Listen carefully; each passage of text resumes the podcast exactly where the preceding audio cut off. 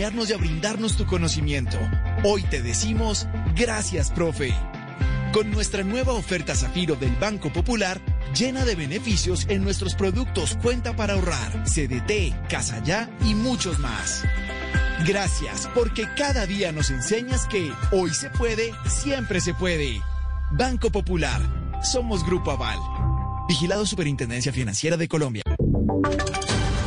Voces y sonidos de Colombia y el mundo en Blue Radio y bluradio.com, porque la verdad es de todos. 10 de la noche en punto las noticias en Blue Radio. Mucha atención que las autoridades en Nariño dieron a conocer la primera hipótesis en torno a la masacre ocurrida en el municipio de Buesaco, al norte del departamento donde cuatro hombres murieron con varios impactos de arma de fuego. La información con Miguel López. La primera hipótesis que se da a conocer por parte de las autoridades en torno a la nueva masacre ocurrida en las últimas horas en el sector de las minas corregimiento de Santa Fe, jurisdicción del municipio de Huesaco Nariño, tiene que ver con la llegada a la zona de cuatro personas que empezaron por identificarse como integrantes del ELN y que posteriormente fueron encontradas muertas a tiro sobre la ribera del río Juanambú. Francisco Cerón Figueroa, secretario del Interior del departamento de Nariño. Tenemos una información preliminar y presuntamente estas personas se identificaron como miembros del Ejército de Liberación Nacional situación que está eh, en investigación y que por supuesto estaremos pues prestos a recibir como información oficial. Las condiciones agrestes de la geografía donde fueron ubicadas las víctimas no ha permitido el traslado inmediato de los cuerpos a la morgue del hospital de Huesaco para iniciar el proceso de identificación.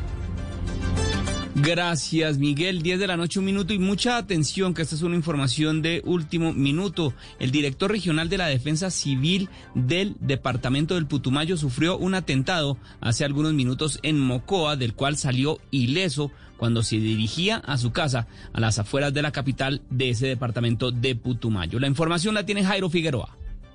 A pesar de recibir cinco impactos de arma de fuego en su vehículo oficial de la Defensa Civil, el que conducía, Juan Carlos Cometa, resultó ileso. El coronel Hugo Sandoval, comandante de la Brigada 27 de Selva, comentó lo ocurrido. Gracias a Dios, eh, Juan Carlos Cometa se encuentra, nuestro director seccional de la, de la Defensa Civil se encuentra eh, sin algún daño. Obviamente, pues eh, el impacto psicológico y pues el, el miedo que causa una situación de estas Estamos pues esperando que la policía adelante los actos urgentes y las medidas necesarias. Esto ocurrió entre la vereda Planadas y el municipio de, de Mocoa, en un trayecto tal vez de dos kilómetros y medio adelante de la vereda Planadas y no hay afectación a su integridad. Las autoridades buscan a dos hombres que se movilizaban en una moto en la cual alcanzaron el vehículo del funcionario. En Mocoa, Jairo Figueroa, Blue Radio. Jairo, gracias. Y el Comité Ejecutivo de FECODE convoca al magisterio colombiano a participar en una caravana de movilización en todas las ciudades del país junto con las centrales de trabajadores y el Comité Nacional del Paro. ¿Cómo va a hacer esto, Camila Carrillo? Para el lunes 7 de septiembre se convoca esta caravana de movilización con máximo dos personas por carro, así lo informó FECODE a través de un comunicado, a partir de las 10 de la mañana en todas las ciudades del país, en articulación con las centrales de trabajadores como la Organización Sindical Central Unitaria de Trabajadores. A través de su cuenta de Twitter, el director de la CUT, Jairo Arenas, habló de una de las principales motivaciones para esta convocatoria y es en contra del decreto 1174, que según el director sindical es una política de detrimento tanto del empleo como de la remuneración de los trabajadores. Se hace entonces necesaria más que nunca la movilización ciudadana desde todos los sectores laborales, no solo para impedir tal atentado, sino para defender entre todos el pliego de emergencia. Otra de las motivaciones para esta movilización es el rechazo a la medida de presencialidad en instituciones educativas bajo la modalidad de alternancia y el rechazo a los asesinatos de líderes sindicales. Gracias Camila. Y la Defensoría del Pueblo pidió protección a las comunidades del Baudó tras los confinamientos de poblaciones indígenas en los últimos días. Los detalles con Uriel Rodríguez. Pues luego de varias denuncias que se han venido registrando en los últimos días en el departamento del Chocó sobre una serie de confinamientos en pueblos indígenas, la Defensoría del Pueblo escribió que solicita mecanismos que garanticen la protección y asistencia humanitaria para esa población y especialmente labores de desminado. Esta situación acontece un escenario advertido en alerta temprana del 29 de septiembre del año pasado. También dice la Defensoría del Pueblo que se hace un llamado a todas las autoridades para que atiendan esta situación que se presenta en el alto Alto Chocó, donde habitantes de 19 comunidades indígenas se encuentran en situación de desplazamiento forzado y confinamiento tras combates entre el ELN y los paramilitares el pasado 3 de septiembre. Gracias, Uriel. Y en información eh, internacional, la negociación entre Nicolás Maduro e Enrique Capriles, Capriles en Venezuela podría estar estancada ante la negativa del chavismo de postergar unos meses las parlamentarias. Los detalles con Santiago Martínez. A la medianoche cierra el lapso de inscripción electoral con una fracción liderada por Enrique Capriles participando. Sin embargo, igual las negociaciones con el chavismo continúan buscando una nueva fecha de las parlamentarias que pide tanto la oposición como la Unión Europea. Esto a pesar de que ya el gobierno de Maduro habría cedido en liberar presos políticos, en aceptar la observación internacional, buscando mayor participación, por lo que rodar la fecha la descartarían. Esto mientras en la calle la última encuesta de Data Analysis reveló que apenas un 20% de los venezolanos iría a votar. Una abstención entre un 75 y un 85%. Y el 75 es generoso porque en la última encuesta nuestra dijeron que definitivamente iban a votar era 16%. Es un rechazo a las condiciones electorales que están por detrás de eso. Del otro lado, Juan Guaidó y su bloque insisten en no validar fraude alguno llamando hacia las parlamentarias de diciembre, mientras Enrique Capriles, aliado con la Unión Europea, presionan por esas garantías electorales. Desde Caracas, Santiago Martínez, Blue Radio. Noticias contra reloj en Blue Radio. 10 de la noche, 6 minutos. Las noticias contra reloj en Blue Radio. La noticia en desarrollo. Un estudio publicado hoy por un grupo de científicos brasileños concluyó que la acitromicina es ineficaz en el tratamiento de pacientes graves con coronavirus. La cifra China informó hoy de 10 nuevos casos de COVID-19 detectados, todos ellos procedentes del exterior, con lo que el país asiático acumula ya 20 días sin registrar contactos a nivel local. Y quedamos atentos a los casos de malaria en Nicaragua que aumentaron en un 157% en las primeras 32 semanas de este año. Son las 10 de la noche, 7 minutos. La ampliación de estas noticias en blurradio.com. Quédense con el andén. El mundo nos está dando una oportunidad para transformarnos, evolucionar la forma de trabajar, de compartir y hasta de celebrar. Con valentía enfrentaremos la realidad de una forma diferente, porque transformarse es la nueva alternativa. Blue Radio. Eres un romántico empedernido. Sabes que por amor haces lo que sea. Incluso cocinar las más ricas pastas. Y traer a tu casa una de las ciudades más románticas del mundo. Donde Romeo y Julieta se amaron por siempre. Sin duda, eres un campeón. Una de las capitales mundiales de la ópera. Para ti, nada es imposible. Apuesto a que eso no se lo esperaba. Pastas Verona. Si sabes de amor, sabes de pasta. Trabajamos pensando en usted. Este sábado en Casa Blue, ¿se han vuelto los niños menos sociables en la era de las clases virtuales? ¿Cómo puede la tecnología afectar nuestra salud física y psicológica? Un experto nos cuenta. Y los cuidados de limpieza que debemos tener en el interior de nuestros carros, las nuevas formas de ver cine. Todos estos temas y más en Blue Radio desde las 10 de la mañana. Casa Blue, este sábado a las 10 de la mañana por Blue Radio y bluradio.com. La nueva alternativa. La gente ya no cree cuando le dicen esto. Su opinión es muy importante para nosotros. Así es. Opinas y no pasa nada. Nosotros vamos a cambiar eso. Ahora, tu opinión es muy importante para recibir bonos en entradas a cine, comida, ropa, almacenes. Ingresa ya a chl.com.co e inscríbete gratis. CHL. Nos das tu opinión. Nosotros te damos beneficios. Eres un romántico empedernido. Sabes que por amor haces lo que sea. Incluso cocinar las más ricas pastas. Y traer a tu casa una de las ciudades más románticas del mundo, donde Romeo y Julieta se amaron por siempre. Sin duda, eres un campeón. Una de las capitales mundiales de la ópera. Para ti, nada es imposible. Apuesto a que eso no se lo esperaba. Pastas Verona. Si sabes de amor, sabes de pasta. Trabajamos pensando en usted. Consejos para afrontar esta nueva normalidad en Generaciones Blue. Hablaremos con un psicólogo clínico. Nos va a dar esos tips, esas claves para volver a la normalidad sin bajar la guardia, pero sin tampoco entrar en pánico. Y ahora que se levantó el aislamiento obligatorio, los viajes por carretera, qué se puede y qué no se puede hacer, algo de información de servicio en Generaciones Blue. Generaciones Blue, este domingo a las 12 del día. Generaciones Blue por Blue Radio y bluradio.com.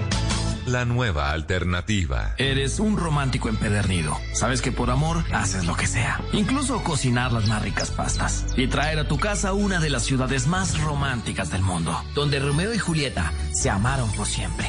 Sin duda, eres un campeón. Una de las capitales mundiales de la ópera. Para ti, nada es imposible. Apuesto a que eso no se lo esperaba. Pastas Verona. Si sabes de amor, sabes de pasta. Trabajamos pensando en usted. Ahora, más héroes que nunca. Después de la cuarentena, regresa la Superliga.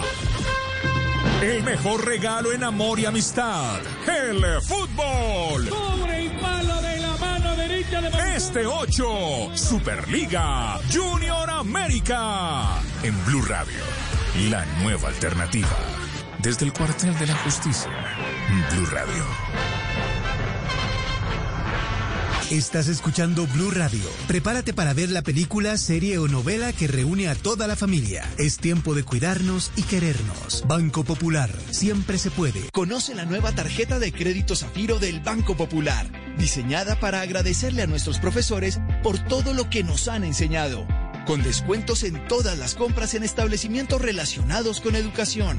Seis meses gratis de cuota de manejo y mucho más. Solicita ya tu tarjeta de crédito Zafiro en nuestras oficinas y disfruta todo lo que tenemos para ti. Hoy se puede, siempre se puede. Banco Popular. Somos Grupo Aval. Vigilado Superintendencia Financiera de Colombia. Esta es Blue Radio. En Bogotá, 89.9 FM. En Medellín. 97.9 FM. En Cali, 91.5 FM. En Barranquilla, 100.1 FM. En Cartagena, 1090 AM. En Bucaramanga, 960 AM. En Pereira y el norte del Valle, 89.2 FM. En Tunja, 103.1 FM. En Villavicencio, 96.3 FM. En Armenia, 89.2 FM. En Norte de Santander, 97.7 FM. En Neiva, 103.1 FM. Y en Córdoba, 96.0 FM. También en bluradio.com. En Facebook, Blue Radio Colombia. A través de Twitter en arroba Co. Y en la señal de TDT.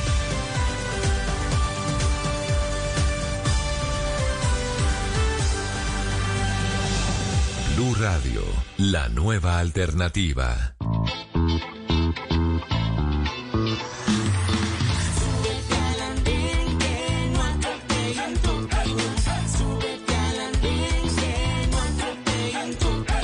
Aquí tú podrás compartir, debatir lo que a mí nos pueda interesar. Son muchas voces unidas en una. ¿Quién te viene a callar? Hey, ¿cómo va tu país? ¿Cómo va la economía? ¿Cómo va la sociedad? Hey, ¿qué tú puedes decir? Si te quedas te preguntas solo ven, ven, ven, ven.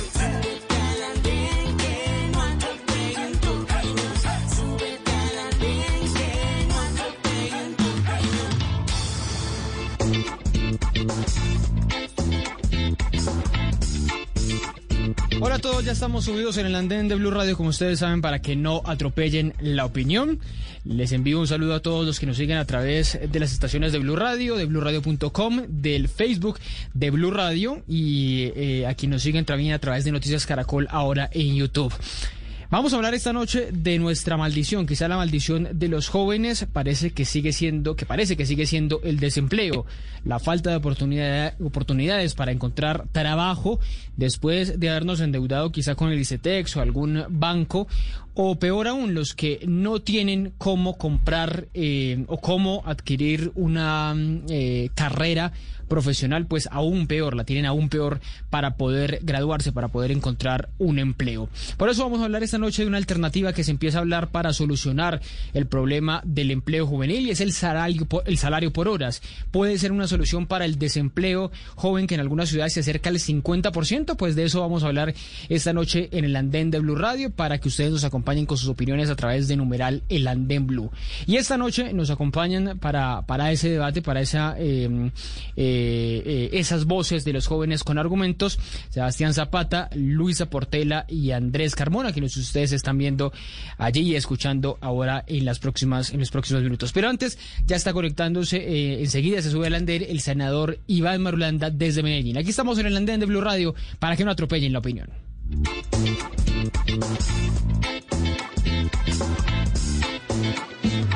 Estás escuchando Blue Radio y bluradio.com.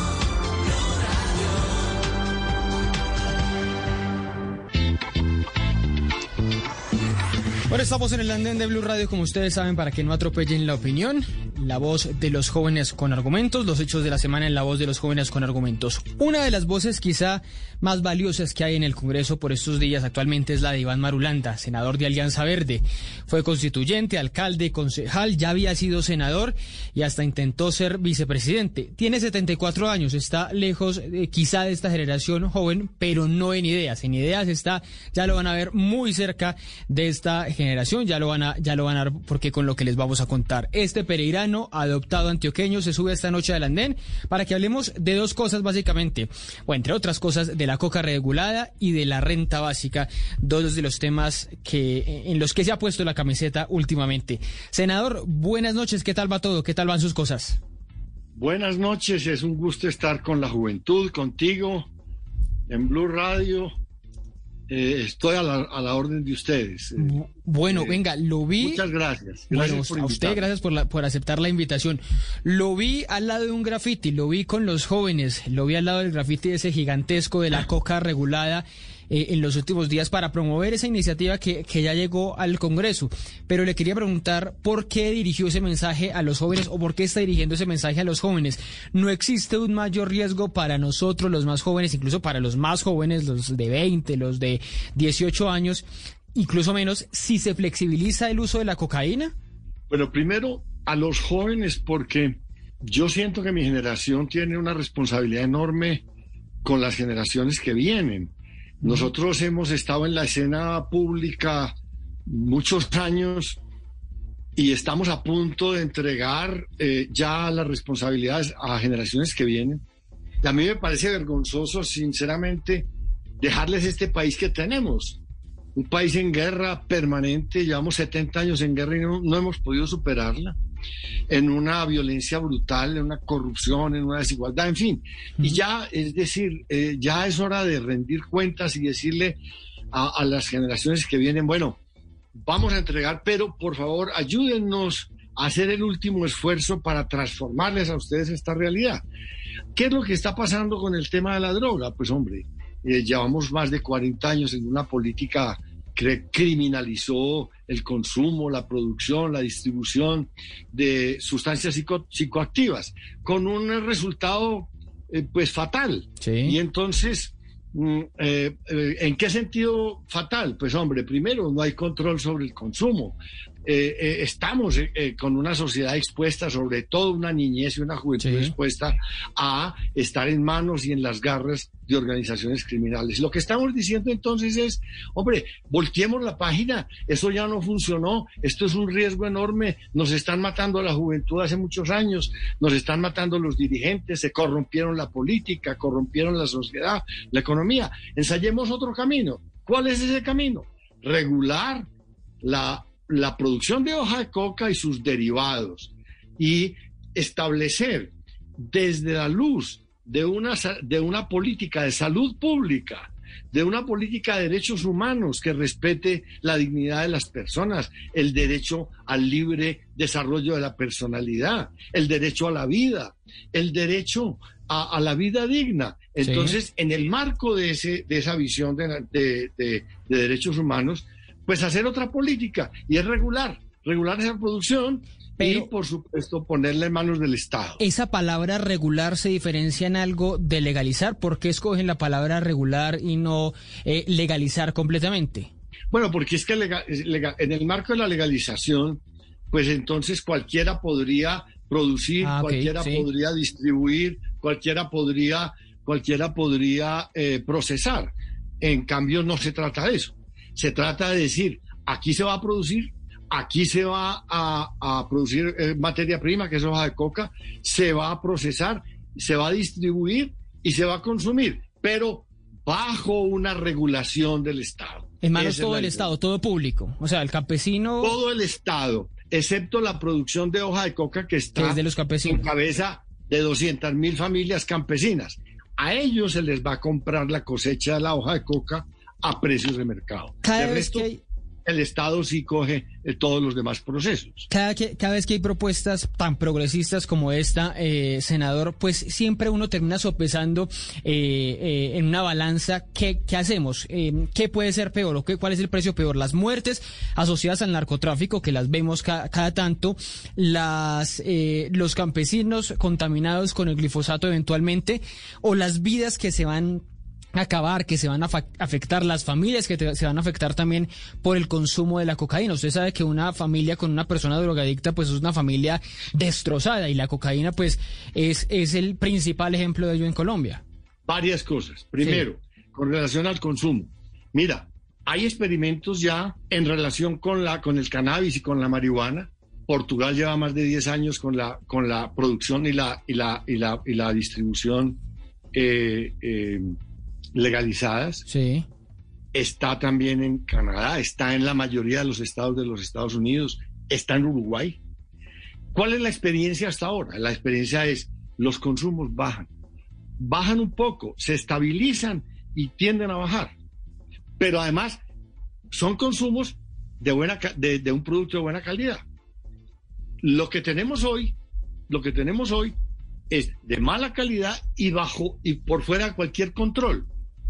Es decir, aquí donde llegan las redes del narcotráfico, que llegan a donde puedan llegar, venden su basura y eh, parte sin novedad. Esas personas que consumen no tienen ninguna ayuda, ningún acompañamiento. En cambio, en esta, en esta, en esta forma que estamos proponiendo de, regular, de regulación, eh, va a haber un médico que va a estar en- entregándole en una receta a la persona que lo solicita en su derecho, porque es un derecho reconocido por la Constitución, por la Corte Constitucional, por la ley, el derecho a la dosis mínima. Una persona va donde un médico y le dice, yo quiero, yo quiero consumir mi dosis personal. Y le de cocaína". prescriben. El médico lo, y el médico lo, lo- lo examina, ve que está mentalmente preparado, que tiene la edad, que está físicamente preparado, le, le da alguna, al- algún acompañamiento y le da una receta para ir a, a- a que le vendan esa, esa, esa, esa cocaína como cualquier droga que está limitada en el mercado. Pero Que es un poco- Vas a una farmacia y le dicen, no, usted necesita una fórmula médica. Bueno, igual.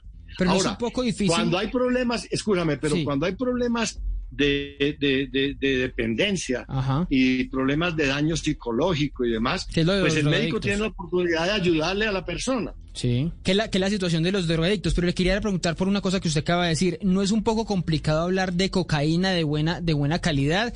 Yo entiendo lo de la marihuana y en la marihuana ha habido unos avances supremamente importantes e interesantes en todo el mundo, pero con la cocaína se puede hablar de, de, de algo de buena calidad, de un producto de buena calidad.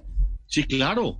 Inclusive eso está medido, inclusive por las agencias de salud de los Estados Unidos, en el mercado de los Estados Unidos, ellos han encontrado que la cocaína que se está vendiendo en los mercados clandestinos ha mejorado la calidad en los últimos tiempos. Si no recuerdo mal, ya ha pasado de ser una cocaína del 47% al 62%. Sí. Eh, eh, eh, esto, claro que sí, porque es que los, las redes clandestinas y las redes criminales le revuelven unos productos, unas basuras, para ganarle más plata a su producto. Y todo eso va en detrimento de la salud de los consumidores. Pero si la refina el gobierno, el Estado, el Estado produce una cocaína de alta pureza y le entrega un producto que es, que es digamos, eh, que no es dañino para la salud en el sentido de su propia calidad. Por supuesto, con unos efectos y con una capacidad eh, de, de- de- generar reacciones psicoactivas, pues que de eso se trata, porque la- el ser humano consume drogas desde el principio del, de- del origen de la especie humana hay, hay seres humanos que consumen droga, como consumen alcohol otros, como fuman eh, cigarrillo otros. Es un derecho del ser humano, de la persona, de eh, eh, tomar su, alcohol o tomar su droga o, fumar, siempre y cuando no le haga daño a terceros. Entonces, de lo que se trata es de que las personas que tienen problemas de dependencia, que son la minoría, en Colombia se estima que hay unos 260 consumidores, de los cuales menos del 10% tiene problemas de dependencia.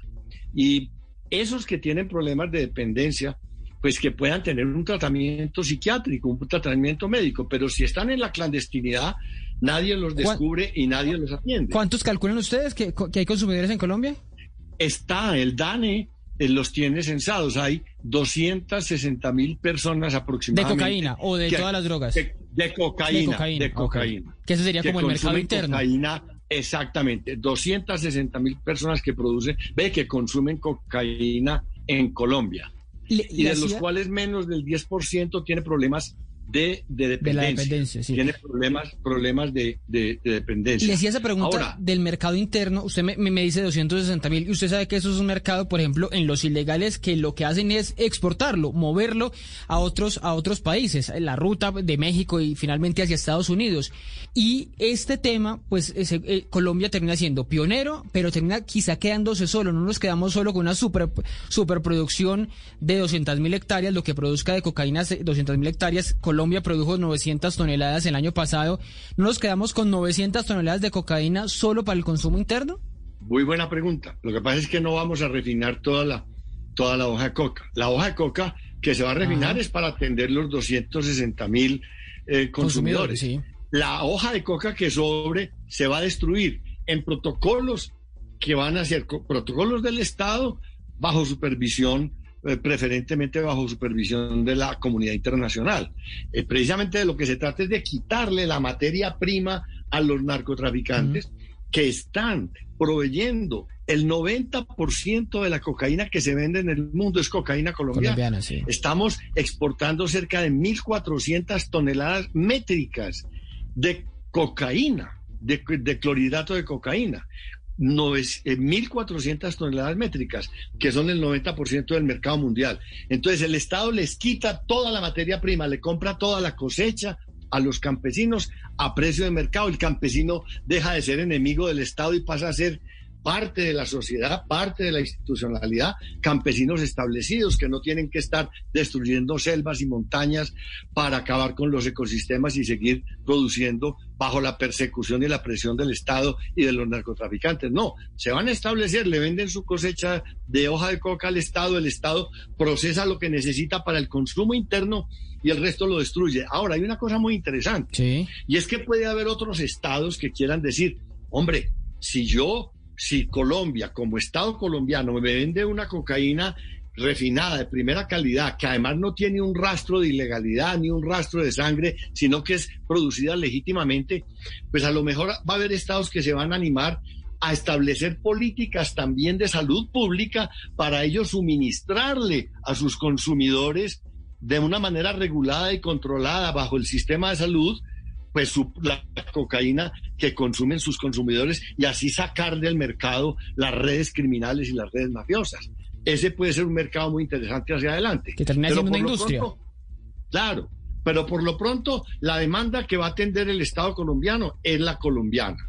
De resto va a destruir la hoja de coca. El todo es quitarle la materia prima entonces a los narcotraficantes para que se vayan para otra parte a, buscar su, hoja de coca, pero no más en Colombia, porque es que nos están asesinando la juventud y nos están destruyendo el país. ¿Qué va a pasar, por ejemplo, bajo esta nueva reglamentación? Supongamos que esto se aprueba, que, que, que obviamente tiene sus, sus problemas en el Congreso, porque quizá muchos, usted se enfrentará a muchos ahora en el trámite de esta, de esta ley, pero si se aprueba, ¿qué pasa con el campesino que le venda al clan del Golfo, que le venda a al cartel de Sinaloa o el el cartel de Sinaloa que se instale en eh, los límites de Nariño, en el departamento de Cauca, bueno, en el Catatumbo, donde también hay cultivos, ¿qué va a pasar con esos ilegales que, que seguramente seguirán existiendo? Eso no va a quedar eliminado de un día para otro, ¿no? Claro, claro. Varias cosas. Primero, eh, el campesino que le venda a esas organizaciones criminales está haciendo un pésimo negocio si tiene un Estado que se lo compra al mismo precio. Sí. ¿A qué se va a ir y el Estado le va a dar salud pública y le va a dar educación pública, y le está construyendo carreteras y le va a dar electrificación y le va a dar asistencia técnica y crédito y va, va, va, va a permitirle un desarrollo y un establecimiento como familia, como hogar y como campesino productor, productor y productivo y vivienda además. Es decir, le va a permitir un horizonte de, eh, de bienestar que, no se lo van a, que no se lo van a ofrecer los, los narcotraficantes. Entonces ha sido un pésimo negocio. Ahora, eh, por otro lado, es importante, es importante establecer, establecer lo siguiente. Colombia no puede destruir 200 mil hectáreas de, de hoja coca, eso es imposible. Es que hemos invertido, mira, ¿cuánto vale al año la destrucción de la, mejor dicho, las políticas de erradicación que no están erradicando nada porque ahí está la hoja. Porque vuelve y surge, es la resiembra. Vale 4 billones de pesos al año. Mm. ¿Sabes cuánto vale comprar la cosecha? 2.6 billones de pesos. Todas las 200 mil hectáreas. sí, claro. Vale, vale más. 2,6 billones vale, sí, vale más eh, toda esta política de erradicación que no está erradicando nada, sino que está creando problemas de violencia, de destrucción ambiental, destrucción de bosques, muerte y campesinos huyendo todo el día de la justicia. En fin, mira, eh, eh, la muerte de, policías y de soldados que están en esas campañas de erradicación es permanente. Acaban de, matar a cinco de ellos en, en, en, en el Catatumbo o en Arauca. Entonces, no, no, no. Eh, destruir 200 mil hectáreas es imposible. Es que mira, entre el año 2005 y 2015, 10 años, 2005-2015, Colombia se gastó 88 billones de pesos, es decir, 88 millones de millones de pesos tratando de erradicar la hoja de coca en, las, en, en el campo colombiano en 10 años, 88 billones. Y las áreas no disminuyeron, sino que crecieron en esos 10 años. Mm. ¿Sabes cuántos son 88 billones de pesos? Son el presupuesto del Ministerio de Agricultura para 55 años. Esto es increíble, la locura en la que estamos. Estamos botando la plata, en vez de, de entregarle esa plata al Ministerio de Agricultura para que lleve desarrollo al campo, la estamos metiendo en fumigaciones, en erradicaciones, que no solamente están generando violencia, sino que no están destruyendo la hoja de coca. Además están produciendo una destrucción ambiental brutal, porque es que esas fumigaciones y además toda esa persecución a los campesinos, lo que ha traído como consecuencia pues es una permanente diáspora por todas las selvas de Colombia, destruyendo selva para sembrar la, hoja de coca, porque esos campesinos no tienen otra manera de sobrevivir, porque el Estado no les ha dado una oportunidad.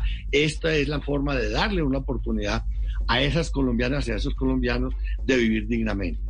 Que ese, es el drama. Le quería, le quería hacer una última pregunta sobre ese tema, porque eh, le decía que quería hacerle un par de preguntas sobre renta básica y otros temas. Pero hace una semana, por ejemplo, aquí, aquí en el andén hablábamos, debatíamos con los jóvenes sobre la contraparte, es decir, el glifosato y el del glifosato se decía, eh, o en palabras del ministro de Defensa se decía, es que el glifosato va a tener un efecto de, positivo en las masacres, va a detener las masacres que estamos viviendo en el país. ¿Usted podría decir, al contrario, la regulación de la coca, de la hoja de coca, la regulación de la cocaína, podría detener esas masacres que estamos viendo en varios departamentos del país? Pero si es que lo que, decir, la experiencia lo demuestra y demuestra que, que el ministro no está, no, está, no está teniendo razón en lo que está diciendo. Porque es que estamos fumigando. ¿Hace cuántos años eh, venimos fumigando y venimos en, los procesos de erradicación y la violencia no para? La violencia no para. Entonces, lo que estamos diciendo es, vamos a civilizar esta economía. Es que, además, además, eh, eh, eh, la experiencia de la humanidad es muy larga en este sentido. ¿Cuántos años tuvo los Estados Unidos prohibido el, alcohol? ¿Y qué generó? Una violencia brutal, las mafias y la, y, la, y la violencia callejera y la corrupción. Pues la legalizaron y ya pasaron a otro tipo de violencias, pero esa que tenían fruto de esa, de esa, de esa, de esa producción ilegal de alcohol, ya esa se acabó. Entonces, lo que estamos diciendo ahora es simplemente no vamos a perseguir más a los campesinos, vamos a comprarles su producto y en vez de, eh, de, que ese producto vaya a las organizaciones criminales para que produzcan cocaína y exporten cocaína con toda su red mafiosa y su red criminal, pues la va a producir el Estado. La va a producir el Estado y la va a entregar a través del sistema de salud pública a sus consumidores. Y el resto pues la va a destruir. Ahora, si hay países que quieran comprarle a Colombia cocaína, pues le venden cocaína. Pero, es decir, es así de sencillo el esquema de, este, de esta nueva visión del problema y de esta nueva visión del proyecto de ley. Sí, que es, que es, que es la iniciativa. ¿Cómo, ¿Cómo va? ¿Usted cree que qué futuro tiene para, para que sea aprobado? Pues mira, estar en el andén es, es, es para mí pues muy emocionante por lo siguiente, porque es, es la manera de estar informando en qué consiste esto para que todas las personas, los jóvenes, las jóvenes que nos están escuchando, pues lo comenten en la casa, lo comenten con sus compañeras, con sus compañeros de trabajo, de estudio, con sus amigas, con sus amigos, y puedan hablar de esto, porque miren, este país es del pueblo colombiano, de la gente común y corriente. Y si en la mentalidad del pueblo colombiano vamos generando una elaboración nueva del problema, con nueva información, esto va a cambiar. Hmm.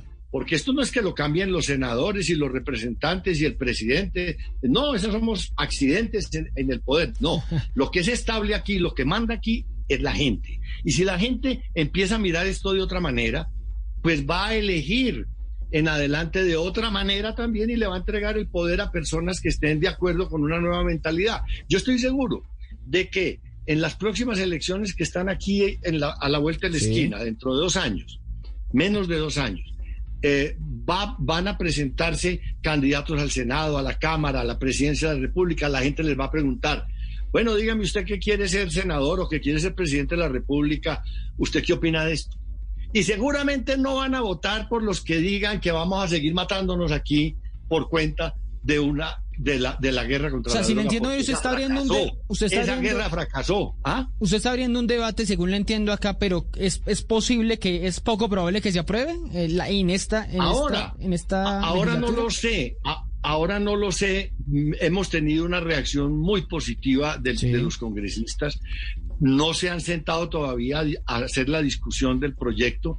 Me dicen los colegas de la Comisión Primera del Senado, que es por donde empieza esta discusión, me dicen que allá han hecho un, un sondeo y que la mayoría están de acuerdo en aprobar el proyecto en primer debate en la Comisión Primera. Y eso sería un salto enorme político. Pero yo lo, que, lo que quiero decir es lo siguiente, abrimos el debate. Y abrimos el debate en la opinión pública, que es la que manda, en la gente es la que manda.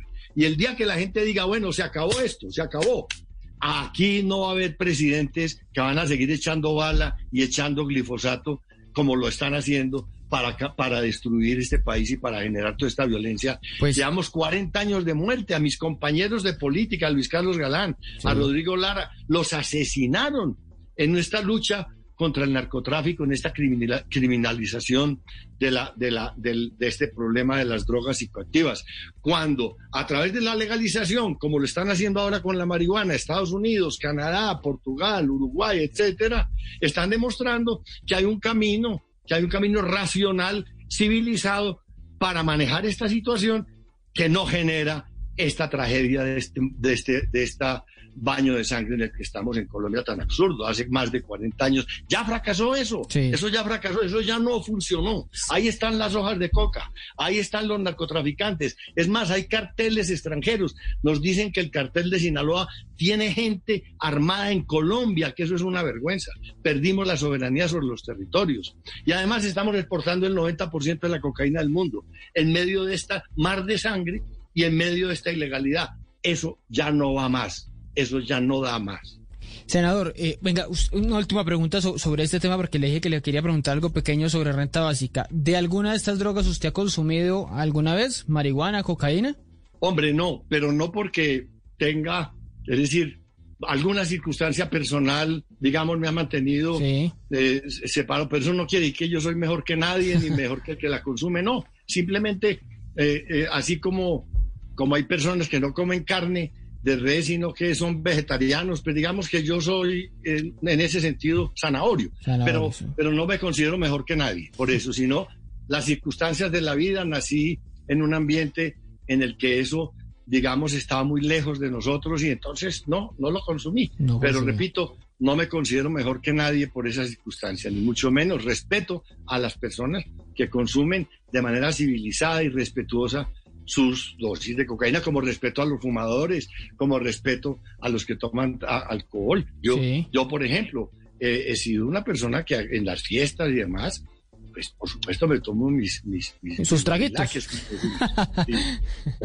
Oye, me quedan unos minutos solamente para preguntarle eso. ¿Se enredó la renta básica, el proyecto suyo de renta básica con el ingreso solidario? Porque el gobierno dijo vamos a alargar esto hasta el próximo año y con esto, pues para algunos quedó la idea de que ya va a haber una platica y entre comillas platica, por eso se lo digo así, para, para los más vulnerables y ya no va a haber renta básica.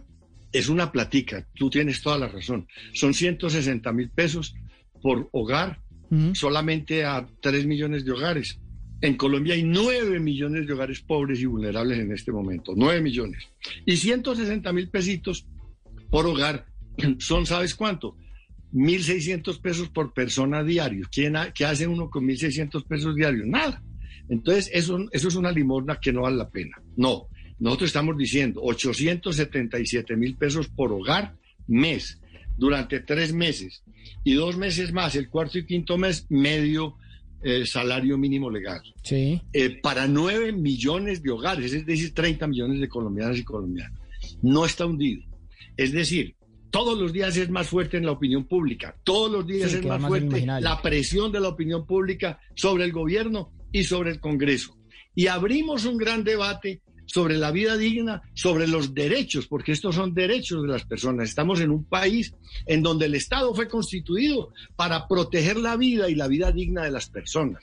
Y vida digna quiere decir que puedan comer y que puedan comer y en estas condiciones de pandemia y en estas condiciones de, de confinamiento y de indefensión, los, las personas tienen derecho a que el Estado vaya y les entregue cómo sobrevivir dignamente. Eso está calando perfectamente en la sociedad colombiana. Y aquí vamos a empezar a vivir en una cultura del bienestar y del respeto a los derechos humanos. El derecho a los, el respeto al derecho a la vida y a la vida digna.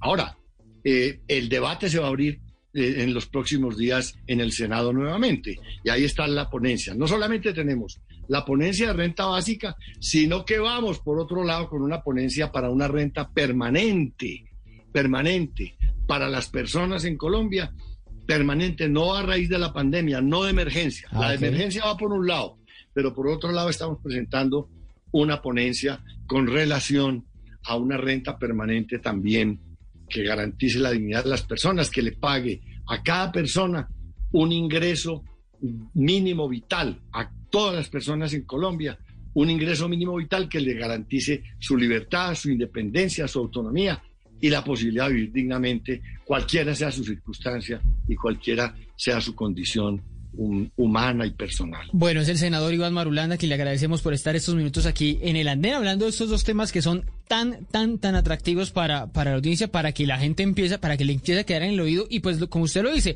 lo debata en la casa, lo debata con los amigos, si es viable pensar en la, en la cocaína como un producto más eh, eh, que sea legal, obviamente bajo ciertas condiciones. Y también la otra idea que, eh, senador, algunos siempre lo dicen, no, es que esto es asistencialismo, esto es darle a la gente regalada las cosas, lo de la renta básica, pero que se, se apropie, se vaya dialogando en las, en las casas, en los hogares colombianos en todos los hogares, en las charlas de los jóvenes, en las charlas de, café, ahora que otra vez volvamos a activar un poco la vida social y podamos discutirlo. Pues muchas gracias por haber estado estos minutos aquí en el andén con los jóvenes hablando sobre estos temas que seguramente eh, tendrán desarrollo mucho, eh, mucho mayor en, en el próximo año. Senador, muchas gracias.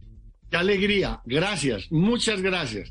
Me produce mucha emoción estar con la juventud, estar en el andén estar con ustedes y además saber y pensar que estoy haciendo mi esfuerzo, mi último esfuerzo en la vida por entregarles una, una herencia digna, que no sea un baño de sangre, una guerra, un odio, una violencia y una indignidad. Eh, vamos a, cambiar este país. pero, eso, pero ese último esfuerzo es que se nos va a retirar, ¿no? Usted está ahí, no, ahí les... No, pero ya tú lo dijiste, tengo 74 años. Digamos que no me quedan sino por ahí unos 30 años y, eso ya un poco... Ah. La, la, expectativa va, subiendo, senador, no crea. Algunos le están adornando ahí el, el, oído de, de, candidaturas presidenciales, entonces, ¿quién quita, sí. Vamos para esa, vamos para esa. Ah, bueno, vamos a pues. hacer este debate en esa, en esa, en esas elecciones y que el país, que la juventud y que la- el pueblo colombiano elija un presidente que responda a las expectativas de estos tiempos y a las expectativas de la gente y no a las expectativas de las roscas políticas. Vamos a acabar con eso. Vamos por la presidencia, claro que sí. Gracias por la invitación. Un Bueno, honor. ustedes muchas gracias por acompañarnos estos minutos. Ya seguimos aquí en el debate del andén de Blue Radio para que no atropellen la opinión.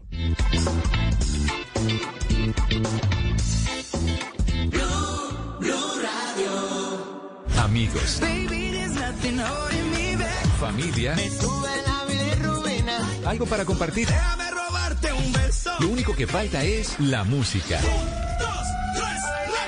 Los viernes y sábados en la noche, Blue Radio pone el ritmo para disfrutar del fin de semana con la mejor música. Blue Música, fin de semana. Viernes y sábado por Blue Radio y bluradio.com.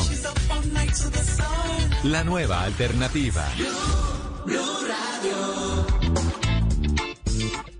Hola a todos, ya estamos subidos en el andén de Blue Radio, como ustedes saben, para que no atropellen la opinión. Y empiezo preguntándoles a cada uno de ustedes eh, su opinión. Empiezo saludando a Sebastián, Sebastián Zapata, sobre esa pregunta. ¿El salario por horas es la discusión que tenemos hoy? ¿Puede ser una solución para el desempleo de los jóvenes? Que les decían, en algunas ciudades está llegando al 49%, en otras ciudades está llegando incluso al 35%. Sebastián. Ricardo, un cordial saludo para ustedes, los compañeros de panel y todas las personas que nos escuchan. Pues lo primero que es ubicarnos en el contexto, ¿no? Según, según el- la última cifra, el desempleo de los jóvenes está en 30%, según lo que la última tasa pues que, que, que reveló el DANE. Sí, De en hecho, algunos peor. De hecho, es preocupante porque en el periodo de julio de este año casi doblamos el desempleo del año anterior. O sea, hoy estamos a cerca del 20 y algo por ciento, 21 más o menos. Entonces, eso es bastante crítico. Y la tasa, como sabemos, en los jóvenes se crece aún más. Como lo, lo, lo, lo acabé de decir, está cerca del 30%. Yo creo que hay que tomar medidas contundentes. Lo primero que hay que hablar es que ese tema del trabajo de, de horas, eso no es una reforma laboral como algunos piensan, sino que básicamente es, una, es, es un decreto del Plan Nacional de Desarrollo, una Sí. reglamentación, que yo creo que es una solución peligrosa. Tiene buenas intenciones, pero, pero peligroso. Cuando usted entra a mirar la, la iniciativa en tal lo que quiere es que se haga un piso pensional para esas personas que ganan menos de un salario mínimo para que se puedan pensionar. En teoría, pues la propuesta es buena. El tema es cuando se lleva a la práctica en un país como, nos, como Colombia. Me acuerdo mucho que cuando yo estaba en, en primer semestre de la universidad, lo único que nos decía el profesor de economía es que el mercado no tiene corazón. Entonces toca mirar ese compromiso del empresariado con este tipo de, de políticas, que yo creo que son buenas, el problema es que son muy riesgosas. El ministro de Trabajo, el Custodio Cabrera, ha dicho que el Ministerio de Trabajo va a estar regulando y va a estar muy pendiente de que los, de los empresarios no, no abusen de, de esta modalidad de contratación. Esperaría uno el compromiso del gobierno. Pero insisto, hay que tomar medidas para el tema del post-COVID que se viene, que va a ser una catástrofe económica. Pues mire lo que pasó el, recientemente acá en Bogotá. Tenemos seis puntos más en tasa de desempleo que la tasa nacional, que eso es bastante preocupante. O sea, uno de cada cuatro bogotanos está sin trabajo. Es muy, muy alta y la alcaldía alta, sí. no parece tomar medidas concretas ni serias más allá de las que buscan los likes. Lo importante es eso, ensayar medidas pues, que sean lo más acordes posible a las necesidades del, del escenario post pandemia. Es que eso es lo que nos tenemos que pensar. Nosotros en Cambio Radical, hace un mes se nos aprobó una ley que hicimos, que iríamos desde Juventud, con varios parlamentarios, que fue la ley 2039-2020, que era inserción laboral para jóvenes. O sea, es una ley que lo que hace es homologar experiencia eh, de investigación, pasantías, etcétera. Ah, las pasantías, sí. Ajá. Eso son las propuestas concretas que tenemos que presentar al país. Ojalá sean menos riesgosas. Pero cuando- insisto, como. Sebas, cuando uno habla de, de- de relajar un poquito o flexibilizar, como dicen otros, la, eh, la contratación, entonces usted termina eh, diciendo no le pago eh, o le pago por horas y no le pago prestaciones. Eso no ayuda a incentivar también la idea en, en algunos empleos, no, no en todos, o sobre todo en los jóvenes que están comenzando, para que puedan entrar al mercado laboral. es que, insisto, hay que acoplarse a las, a las dinámicas contemporáneas. En un país donde el 50% del empleo es informal, hay que tomar medidas para flexibilizar, para que eh, la empresa pueda contratar. El problema es que tenemos que poner pues como unos topes y ser rigurosos con eso para no llevar, llevar a la precarización. Es que vuelvo al mismo punto, esta medida es buena, el problema es que es muy peligrosa en un país como Colombia. ¿Será que los empresarios sí van a respetar como, como esos mínimos para no volver precaria esta estrategia? ¿Y será que el Ministerio de Trabajo y las entidades sí están en capacidad de hacerle vigilancia a esa propuesta? Esa es la pregunta. claro, esa es la pregunta que, que, en el aire. Bueno, yo sigo con usted para, para ir resolviendo algunas preguntas que me quedan aquí de lo que, de lo que, de lo que me ha dicho. Sigo preguntándole a Luisa también para que ustedes nos acompañen con los comentarios ahí en el Facebook Live, en numeral el Andén Blue, eh, con la pregunta sobre el salario por horas. ¿El salario por horas puede ser la salida en estos momentos, la posibilidad de que a través del pago por horas y las personas que trabajen incluso muchas veces eh, o muchos trabajos eh, puedan encontrar allí eh, una solución al desempleo rampante que estamos viendo en los, en los jóvenes, Luisa? Bueno, hola a todos, hola Sebastián, hola Andrés. Ricardo y todas las personas que hoy nos están escuchando. Eh, como lo decía Sebastián, digamos que hay que ubicarnos en el contexto actual, Ricardo, y también hay que entender que en el país de alguna manera ya venía funcionando el tema del pago por horas. Nada más usted, si quiere, entre un momentico a Google y ponga eh, algún empleo por horas y seguro le sale porque ya está. Sin embargo, y teniendo en cuenta la discusión que se está dando en el país, hay que ver que lo que busca de pronto este decreto del que estamos últimamente hablando es eh, asegurar de alguna manera el tema de salud, de pago de, de, seguridad social y sobre todo de alguna manera asegurar que más adelante las personas que hoy no pagan salud y pensión puedan tener como algún tipo de subsidio para su vejez. Entonces, eh, pues no es descabellado, sin embargo, como también lo decía Sebastián, es un poco arriesgado porque ¿quién va a estar haciendo el control para que realmente, como se propone, eh, las empresas ahorita paguen el 15% de más para el tema de las pensiones, para eh, el pago de contribución a seguridad y a salir pensión? A seguridad social, sí. Por otro lado, Exactamente. Y por otro lado, pues también vemos un, escenario un poco complicado en temas laborales actualmente. Si bien eh, los jóvenes estamos un poco a la deriva cada vez que salimos de las universidades o inclusive de, los colegios, apenas tenemos la mayoría de edad para empezar a trabajar, eh, pues digamos que esta propuesta de trabajo por horas no es tan descabellado. Eh, sin embargo, toca ver cuál es la propuesta realmente desde la empresas y cómo se van a ubicar, eh, esperando que no, no haya una precarización como tal en, en, en el trabajo y, en el esfuerzo de estos jóvenes, sino que al contrario se pueda incentivar para que eh, puedan eh, de alguna manera en algún momento hasta alcanzar el salario mínimo, ¿no? Eh, inclusive ah, también hay que poner sobre la mesa la discusión que es posible que trabajando por horas hay jóvenes que ganen por el pago de una hora más que lo que se pagaría por el pago de una hora en el marco de los términos de, del mínimo, exactamente. Sí, y, con todas las prestaciones. Pues hay quienes dicen que hay quienes dicen que muchos jóvenes que trabajan o en V o en Rapio en esas aplicaciones que también van a buscar cómo cómo meterlas a la, a la seguridad social pues puedan ganar incluso hoy actualmente ganan más que el mínimo. Se hacen muchos domicilios se hacen muchas carreras de, de Uber no o de estas aplicaciones.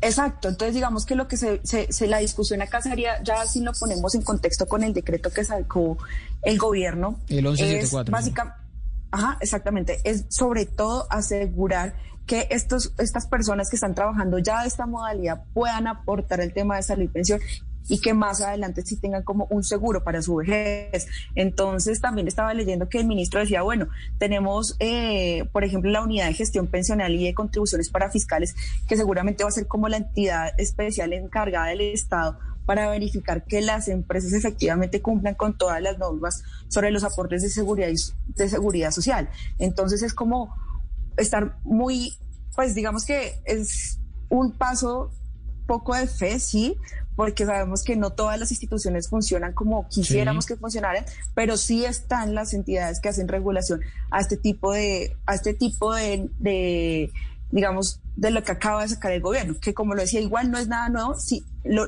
nuevo acá es el pago a seguridad social en cuanto al tema del decreto.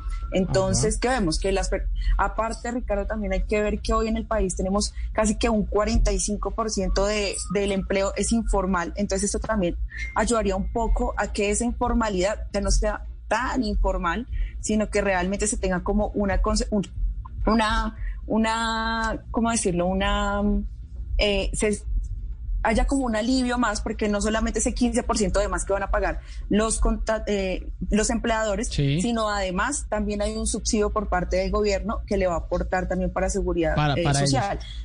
Exactamente. Voy, voy con Andrés para preguntarles sobre esto mismo, pero, pero creo que con lo que han dicho Sebastián y Luisa le quisiera preguntar una cosa. Eh, estamos ahogándonos en un vaso de agua, es decir, aquí no hay nada nuevo, el decreto no está cambiando nada como para pensar que, que hay que alzar la voz porque, los, porque se va a implementar el salario por horas para, para los jóvenes, Andrés, y qué tan bueno sería ese salario para los jóvenes eh, volver a o meterse en el mercado laboral. Ricardo, bueno, buenas noches, un saludo a Luis, un saludo a Sebastián y a usted y a los oyentes de, Blue Radio y las personas que nos están viendo. Mire, Ricardo, yo sí, yo sí me afano, yo sí me, me, alerto, ¿sí?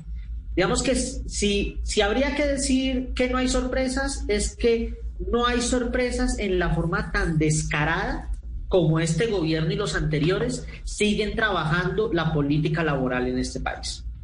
Es más de lo mismo, ¿sí? Esos cuentos de que con la pandemia nos íbamos a reinventar, íbamos a ser mejores, íbamos a abrir las puertas a mejorar, a mejorar incluso las condiciones de vida de la gente, eso es carreta, eso es carreta. El gobierno nacional aquí está demostrando, junto con los anteriores, cómo su interés es la precarización laboral, la destrucción de empleos y la informalidad. ¿Sí? y es dándole gabelas y tapaderas a este tipo de cosas. Sin duda, el ministro Ángel Custodio Cabrera decía algo que es verdad que los BEPS y que el piso de protección social no son nuevos, que vienen incluso desde el, que el pago por horas viene desde el año 2009 y que los BEPS y este piso de seguridad social se aprobó en el plan de desarrollo. Sí, y que es una implementación. Sí, claro, que esta es la implementación del plan de desarrollo, plan de desarrollo que descaradamente aprobaron Cambio Radical, el Partido Conservador, el Centro Democrático, la mayoría que les encanta arrasar en el gobierno y luego pasar de ser solidarios con el trabajo y con, con, la seguridad. Aquí lo que nos están metiendo es una reforma laboral, una reforma laboral para precarizar, porque es que entonces dicen, no, pero es que esperemos a que sea el gobierno el que tenga los dientes para poder hacer esto. Esperemos a que eh, este sea así, que los casos de preocupación sean simplemente excepciones. No, señores, es que aquí están volviendo norma la excepción. Aquí a la excepción la están volviendo regla, ¿sí? Entonces, ¿qué va a pasar? ¿Qué va a pasar? Los empleadores van a terminar encontrando, para poder reducir los costos laborales, van a poder empezar a implementar este sistema de pagos. Pero, pero Andrés, independientemente independientemente del decreto o lo que empiecen a implementar eh, eh, poco a poco, el, eh, nosotros, digamos, cada uno desde, desde nuestra comodidad podemos tener un empleo, pero el que no tenga empleo en estos momentos no va a decir, oiga, si se abre una puertica para, para relajar, insisto en la palabra, las condiciones para, para que me empleen, pues no es mejor y no es mejor que yo entre a un trabajo así sea que me paguen, que me paguen por hora, es mejor, no es mejor cero ya de por sí está precarizado y ya está flexibilizado. ¿Cuántos empleos no se dan bajo la modalidad de prestación de servicios? Sí. ¿Cuántos empleos que tendrían que y que, y que tienen el desgaste laboral de un contrato laboral con todas las de la ley, terminan siendo eh, pagados en la, en la modalidad de prestación de servicios para saltarse todas las prestaciones laborales y todas las leyes laborales. Tal vez el custodio Cabrera sí tenía razón cuando decía es que este tipo de decretos no son reformas laborales porque no modificamos el código sustantivo del trabajo. Pero claro, si es que los contratos de prestación de servicios no los rige el código de trabajo, sino lo rige el código comercial. Entonces, ¿en, qué punto están las garantías laborales para la gente? Aquí lo que vamos a terminar haciendo es que, listo, por abrir una gavela, decir de un piso de protección social, vamos a precarizar el trabajo de todo el mundo. Usted, usted lo ve, Sebastián, que me estaba levantando ahí la mano, lo ve como todo un, caos para, para precarizar el, trabajo de, y aquí de los jóvenes, que, es en últimas de lo que estamos hablando. Que uno se tiene que acoplar a las dinámicas contemporáneas. Guste o no nos guste, pues estamos, el, trabajo en las plataformas virtuales, o sea, es que hoy ya no estamos en un estado de bienestar como en los 50 o esas modalidades de, esas modalidades de trabajo, como pasa en los 50, en los 60, en los 70. A los tiempos cambian y las leyes tienen que acoplarse. El mecanismo de socios, el mecanismo de socios que no son socios, el mecanismo de socios pero solamente ganan por ratitos. Y yo vengo insistiendo es la no precarización. Por eso la pregunta aquí de este, de este decreto es si hay los dentes suficientes. Pero ¿cómo se garantiza esa no precarización? ¿Cómo llegar a que eh, el empleador no despida a alguien hoy para contratar a alguien por, por horas? es que iba a estar en la unidad de gestión pensional, que iba a estar el ministerio encima. Eso es lo que uno debe fijarse. Es que estamos, vea, estamos en un contexto donde uno de, de, de, cada cuatro jóvenes solo va a acceder a la pensión. O sea, la bomba pensional que se nos viene va a ser tremenda. es algo que... Por eso, pero si, gobierno... si con las formas laborales que tenemos ahora no nos pensionamos, mucho menos nos vamos a pensionar con esto. O entonces, ¿qué esperamos? ¿Una pensión de 100 mil pesos? Por favor. Bueno, Andrés, yo creo, yo creo que es bastante idealista. Voy a poner de uno. Un contrato, un contrato de prestación. De a uno, de a uno. Termine, termina Sebastián y voy, voy, con Andrés y Luisa, que también me había pedido la palabra. Termina Sebastián la idea. Yo no quiero salir a defender este decreto, es que, o sea, porque es que no le tengo que dar la cara a nadie. pero por lo menos es una estrategia para mitigar esto. Es que cuando uno entra a mirar que hay 6 millones de personas que viven del rebusque en el país, que hay 8 millones de personas que no cotizan salud y pensión, ahí es donde uno tiene que entrar a mirar. Reitero, la mitad del trabajo del país es informal. Hay ciudades como Cúcuta y, y Cincelejo, donde las tasas de informalidad son del 67% y del 64%. O sea, eso es enfermo. O sea, hay que tomar medidas. Esto puede ser algunos pasos. Obviamente, lo que las medidas tienen que estar orientadas es al beneplácito del trabajador. Andrés, me decía. Miren, vamos a poner un ejemplo. Las personas que trabajan con prestación de servicios, que esa es ahora la forma con la que se dan todas las gavias. Y en el Estado, sobre todo en el Estado, ese contrato. En el Estado. Pero entonces a la persona la obligan a cotizar propiamente desde su bolsillo la salud y la pensión. La persona normalmente, por ejemplo, cotiza a salud contributiva, eh, cotiza eh, en pensiones, con colpensiones o con un sistema de fondos privados. sí. Y eso está incluso para las personas que pueden trabajar por horas, porque incluso se les paga por salario diario, ¿sí? No por salario mensual. Pero entonces con este tema del piso de protección social, los tienen que mandar, porque lo dice el decreto y esa es la obligación, al sistema subsidiado de salud, que de por sí ya es un sistema que tiene muchas dificultades. Dos, ya no es cotización a pensión, sino cotización a PEPS. ¿sí? Entonces dan una garantía en la vejez de 100 mil o de 103 mil pesos mensuales según lo que se está cotizando en este momento. Pero eso no es mejor que nada, Andrés. Exactamente, eso era lo que le iba a decir. O sea, acá Andrés pone, y, acá formula Andrés Aquí la situación de país que no existe. Eh, que, termine la idea, Andrés, y, y vuelvo con Luisa. La, Dale, la solución a los problemas laborales, la solución a los problemas laborales es aplicar el recetario neoliberal y aplicar el recetario en la OCDE para flexibilizar y precarizar, y ese es el mundo perfecto. Por favor, en vez de aquí uno pensar en cómo vamos a generar puestos de trabajo, cómo vamos a formalizar los empleos, cómo vamos a convertir la informalidad en formalidad, pero con todas las garantías de la ley, aquí buscamos es como convertir la informalidad, ¿sí? Darle una tapadera, una, un barniz de pintura, pero manteniendo todas las condiciones de informalidad y de explotación laboral. Bueno, sí, Ricardo, lo que estaba diciendo era efectivamente que Andrés plantea una situación de país que no existe, que podría claramente, yo creo que todos los jóvenes y cada una de las personas que están en el país hoy que no cuentan con todas las garantías de trabajo quisieran contarlas claramente. Yo estoy seguramente, yo estoy segura que sí, y todos los jóvenes lo anhelamos. Sin embargo, tenemos que entender cuál es el contexto del país, tenemos que entender, uno no solamente que estamos en medio de una pandemia y con los índices de trabajo eh, casi que más bajos eh, eh, laborales de, desempleo poblacional más bajos de, de décadas. 49.8 en Neiva, 47.8 en Popayán, o sea, el desempleo de los jóvenes es bestial. Exacto, no solamente el tema del desempleo, sino de la informalidad. Mm. Entonces, que nos quedamos quietos, no hacemos nada, seguimos pensando en que como veníamos estábamos perfectamente, no, no podemos hacer eso. Espérame un momento, Andrés, espérame. Sale este decreto, nos dice, bueno, hay una opción para quienes eh, trabajan por horas, que ya lo están haciendo, así no lo queramos entender y, digamos que de alguna manera procesar. Ya hay, un ya hay trabajadores que trabajan por horas, entonces miremos cómo podemos ayudar de esta manera con, a partir de este decreto. Como le decía también, Sebas, yo no tengo, digamos que eh, ningún motivo como tal para venir a defender un decreto, sin embargo me parece esto mucho mejor que nada. Hoy también vemos cómo para este trimestre, bueno, para el trimestre, según el DANE, eh, eh, de abril a junio registramos un aumento de 12,3 puntos frente al trimestre del año pasado. O sea, y venimos en el tema del desempleo, eh, sigue aumentando. Sí, la crisis es, fatal. Exacto. Entonces, ¿cómo no ¿Cómo, ¿Cómo hacemos entonces para que estas personas que ya están o sea, que ya están trabajando así, pues de alguna manera, de alguna manera empiecen también a pensar en su futuro en el tema de cotizaciones y en el tema de una pensión eh, quizás no la pensión esperada, pero sí una pensión para su vejez, es como un seguro.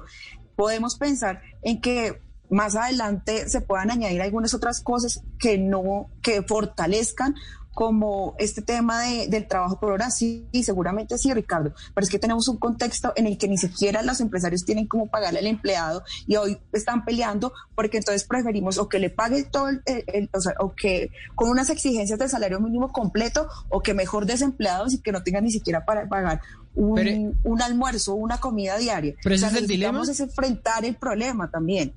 Ese es el dilema, Andrés, ese es el dilema, eh, eh, precarización o desempleo. No, no, no, no, no. Esa no puede ser la solución para todo. Y, me disculpan, yo nunca he dicho que el país que teníamos antes de la pandemia era un país perfecto. Eso lo dicen ustedes, que son los defensores de este gobierno. Pobrecito el doctor Duque, que este país iba de maravilla, iba volando como las cifras de Avianca. Pero si, si estaba mejor que le llegó la pandemia en el peor momento. Es que, Dios mío, la pandemia fue el desastre para él. Pero la economía estaba mostrando algunos eh, signos de, El desempleo ya venía en repunte. Eh, el desempleo, es que ahí volvemos al, tema de la, el país va mal, pero la economía va bien. Exacto, el país va mal, pero la economía va bien. Pero entonces el desempleo era una muestra de que el país iba mal pero es que a la par venía la informalidad, venía la precarización, destrucción del aparato productivo, ¿sí? Y entonces en vez de pensar cómo creamos fuentes de empleo, cómo creamos aparato productivo, lo que hacemos es vivir destruyendo y vivirlo destruyendo. Bueno, pero si es en ese sentido... Para ese, aparato, productivo son equivocados. Voy a poner un ejemplo el más básico. Aquí pusieron a, los, a, las personas que trabajaban en las industrias de confeccionistas a que hicieran tapabocas. Hagan tapabocas, hagan tapabocas. Esa va a ser la solución para los empleos. Para ustedes, señores que pueden trabajar, hagan tapabocas, no se preocupen. No se preocupen que nosotros se los compramos. Hagan tapabocas. Con eso van a generar empleos. Y cuando llegó el momento de empezar a hacer los tapabocas, bueno, señor gobierno, nosotros vamos a generar empleos y vamos a, contratar gente para que haga tapabocas. Pero usted, ¿cuál es la respuesta? No, señores, lo siento mucho. Es que los tapabocas los mandamos a importar desde China, desde Japón. Lo siento. Sí, es que ese, es el, eh, digamos, ese es el, ese es el dilema que, que, tienen que enfrentar. Uno como piensa, en, solo cierro con eso, uno como piensa en dar soluciones al desempleo si uno no ataca a la víbora de la raíz, si uno no dice que la situación es también un aparato productivo que está destruido, que no ha avanzado, ¿sí? Mientras tanto, ahí sí entonces démosles pañitos de agua tibia para que sigan siendo informales y sigan siendo precarizados. Voy, voy con Sebastián porque el, tiempo es súper limitado. Eh, Sebastián, ya voy con usted porque les quiero hacer una última pregunta. Si todo esto debe llevar a que haya una movilización, a que haya un paro, una nueva convocatoria a las calles, eh, quizá en los próximos días, como se está eh, de, la, de lo que se está hablando eh, por estos días, incluso el lunes hay una convocatoria para una caravana, una caravana vehicular para hacer esto, para salir a protestar por la situación de que está creando este, este decreto. Pero me decía Sebastián. No, lo que le digo a Andrés es que criticar es muy fácil, pero pues vaya usted a haga grandes reformas en este contexto donde no hay plata, donde el empresariado está quebrado, donde la gente lo que tiene son demandas, donde hay una eh, oposición que más que constructiva es destructiva. Ese es el problema. Es decir, decir que el aparato productivo debe empezar a trabajar, que hay que proteger la industria y el agro, es ser destructivo, listo. Mira, yo creo que nos estamos saliendo un poco de, debate en ese sentido y creo que Andrés está un poco eh, también salido respecto al tema de la discusión, precisamente porque... Claro, porque estamos eh, hablando del salario por horas. Sí, exactamente. Entonces, bueno, igual, eh, Ricardo, si bien este decreto seguramente no va a solucionar los problemas de los jóvenes, porque los problemas de los jóvenes en Son temas gigantes, laborales sí. son muchísimos, eh, seguramente sí pienso que puede ser un apalancamiento para que se pueda subsistir en medio de esta pandemia. Esperemos que esto no se vuelva, Y que o sea, pasemos, que las empresas pandemia. eh, eh, esperamos que es- las empresas, eh, como lo decía el ministro, no vayan a tomar este tipo de contratación, por decirlo así, para contratar a los jóvenes o a las personas que se vinculen con ellos, Sí. sino que quienes actualmente trabajan por horas, pues puedan acceder quizás a esa Luisa. pensión eh, en un futuro con la vejez. Y aparte Y- porque no solamente es el tema laboral, sino pues también hay otras, muchas otras políticas que se están implementando y en eso sí quiero recalcar un poco lo que se ha venido haciendo como eh, eh, desde el gobierno eh, en ese sentido, que es cuando se buscaba vincular a los jóvenes también en entidades estatales, que se buscaba que un, un mínimo porcentaje de jóvenes estuviera, en estas entidades, que iban en a dar, que iban a sí. dar, exactamente, Luisa, que iban a dar una- unas garantías también a las empresas Una- que contratarán a las, a las personas jóvenes Una en temas de pagos, final. de impuestos. Porque me tengo que despedir solamente un sí y un no para, para eh, todos ustedes. Es el momento con este decreto y con esta situación en la que estamos de volver a las calles, así sea de forma con tapabocas, volver a, a protestar, volver a una especie de paro. Luisa, ¿sí o no? No, no, Ricardo, para mí no. O sea, seguramente esto va a hacer que otra vez en diciembre estemos todos encerrados y el desempleo seguramente otra vez va a aumentar porque es que no hay bolsillo del Ah, empresario bueno. que aguante. Ese es un buen punto. Una, las marchas nos pueden llevar a, a más contagios, a más, a más y, y- y eventualmente a más encierro. Andrés, ¿sí o no a, a volver a las calles? Las centrales han convocado con todas las medidas de bioseguridad. No. que sea, con un mecanismo que garantice la bioseguridad. No solamente digo esto. Entonces, porque, por ejemplo, las marchas de la derecha sí son válidas. Sí son válidas. para- yo no estoy defendiendo ningún otro tipo de marcha, Andrés. Pero las de las centrales obreras son Creo que ese tipo de, de argumento no va. Y André, eh, y, y Sebastián, Sebastián, ¿momento de volver a salir a las calles? No, es totalmente irresponsable. Como ya se ven las elecciones del 2022, los carroñeros políticos están pescando. Literal. También otro punto de vista. Yo sí lo digo sin tapujos. Y ese no es el tema. O sea, acá hay unos temas de salud pública, hay que mirar cómo mejoramos la economía. Pero no nos pongamos en esto. O sea, el oportunismo dejemos los seis meses después cuando ya las campañas estén más maduras, por lo menos. no, y lo que les digo, o sea, seguramente esto va a ser un poco también de contagios y para diciembre otra vez es- que es necesitamos sea un discusión. aumento de reactivación. Vamos Pe- a- pero tampoco es que tampoco es que haya contagios. de la coalición. Eso es carroñerismo. Tampoco es que le vayamos a decir a la a gente que si hay contagios eventualmente sea simplemente por las marchas. Ya veremos qué, qué va pasando de aquí. Va a pasar lo mismo del día sin IVA. Cuando le, cuando le echaron la culpa al día sin IVA, aquí También. van a echar la culpa a las marchas. Esa Porque es- esa es país la está- opción. Bueno, me despido. Quejaste que no los dejaban salir, que, que era lo que estaba pasando, que, de que produjéramos, que no nos quedáramos encerrados y ahora otra vez nos quieren encerrados. Bueno, esa, es- esa Entonces, es- el carroñerismo político tiene otras formas de ser.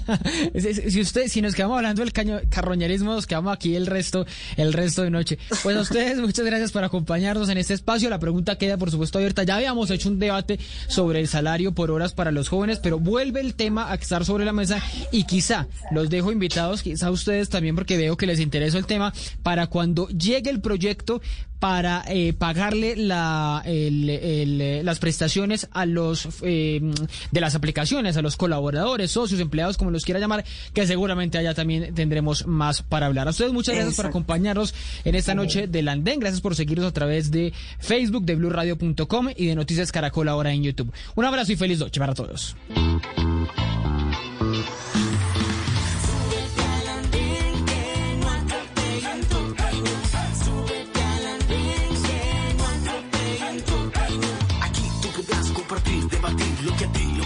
Nos pueda interesar.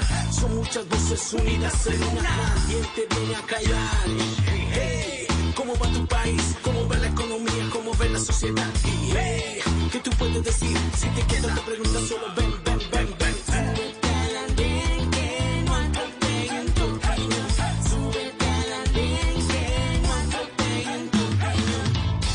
Estás escuchando Blue Radio. Prepárate para ver la película, serie o novela que reúne a toda la familia. Es tiempo de cuidarnos y querernos. Banco Popular. Siempre se puede. Conoce la nueva tarjeta de crédito Zafiro del Banco Popular.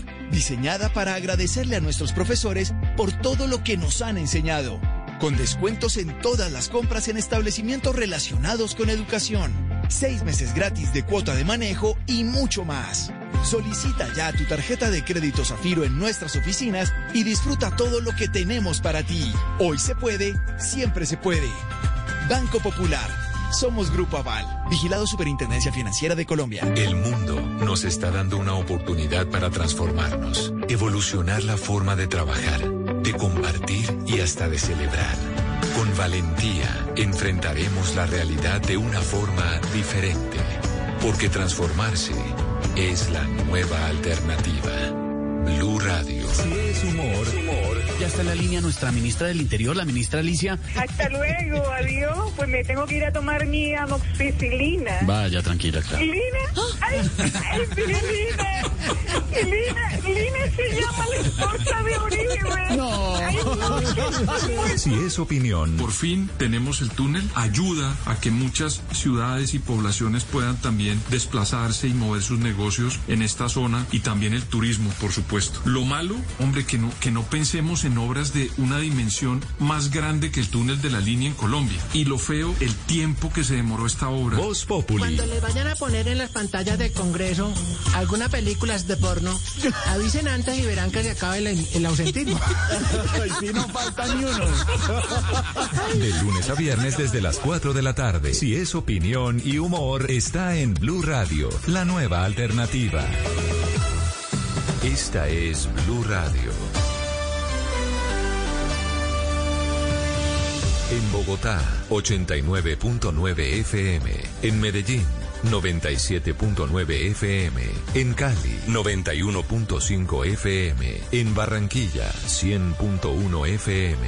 En Cartagena, 1090 AM. En Bucaramanga, 960 AM. En Pereira y el norte del Valle, 89.2 FM. En Tunja, 103.1 FM. En Villavicencio, 96.3 FM. En Armenia, 89.2 FM. En Norte de Santander, 97.7 FM. En Neiva, 103.1 FM. Y en Córdoba, 96.0 FM. También en bluradio.com.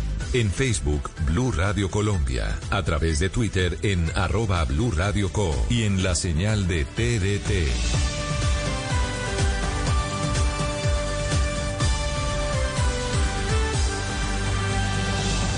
Blue Radio, la nueva alternativa. Amigos, familia, algo para compartir. Lo único que falta es la música. Aquí está Blue Música, fin de semana en Blue Radio y bluradio.com, la nueva alternativa.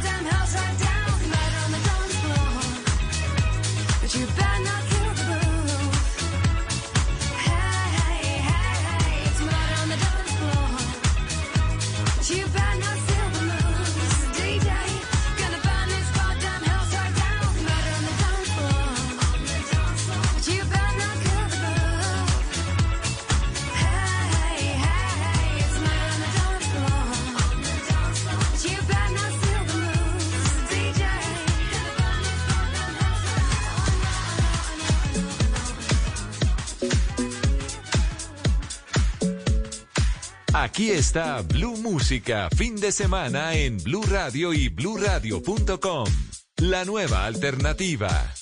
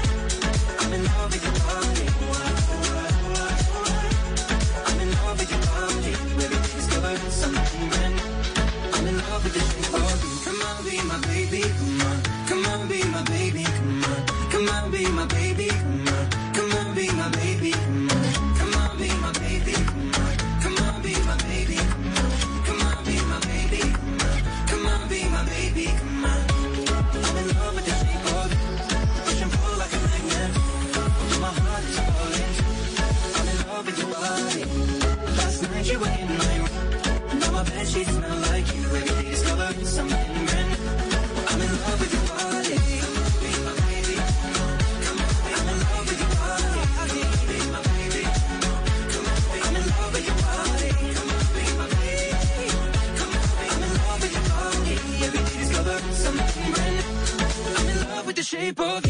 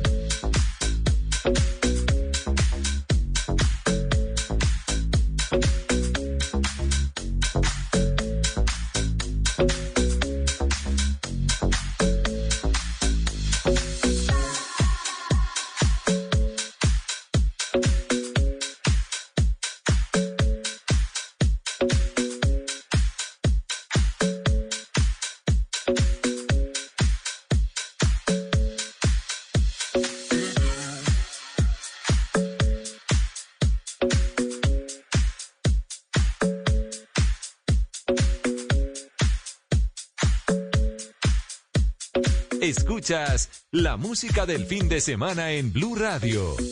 I like to move it, move it. I like to move it, move it.